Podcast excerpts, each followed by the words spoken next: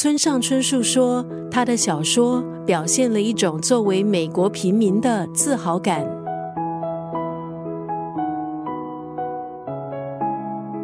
今天在九六三作家语录分享的文字，出自雷蒙德·卡佛的经典之作。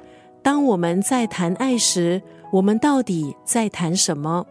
雷蒙德·卡佛被誉为是海明威之后最伟大的美国短篇小说家。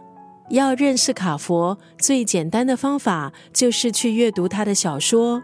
很多读者都会从阅读中感受到一种利落感。他的小说被指为是简约主义，形容词不多，也不用副词，人物很少有内心独白。他也不展言情节，不用比喻手法来描写事物。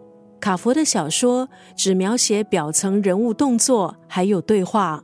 卡佛曾经说：“相比人物正在想什么，让他更感兴趣的是人物在做什么，他们正在对对方说什么，什么又是他们没说出口的。在极为简短的人物动作还有对白的背后，总是留有空间。小说的张力也就在这个空间之中。”今天在九六三作家语录就要分享这部小说。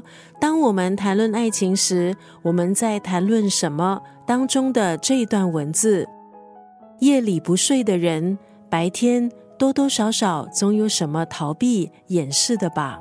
白昼解不开的结，黑夜慢慢耗。很多人说雷蒙德·卡佛是蓝领作家。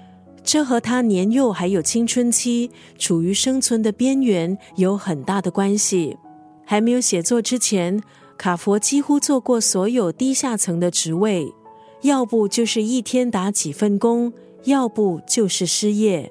在卡佛的小说里，大概会感受到冰冷还有苦涩之下，其实还交错着一股敦厚的温情。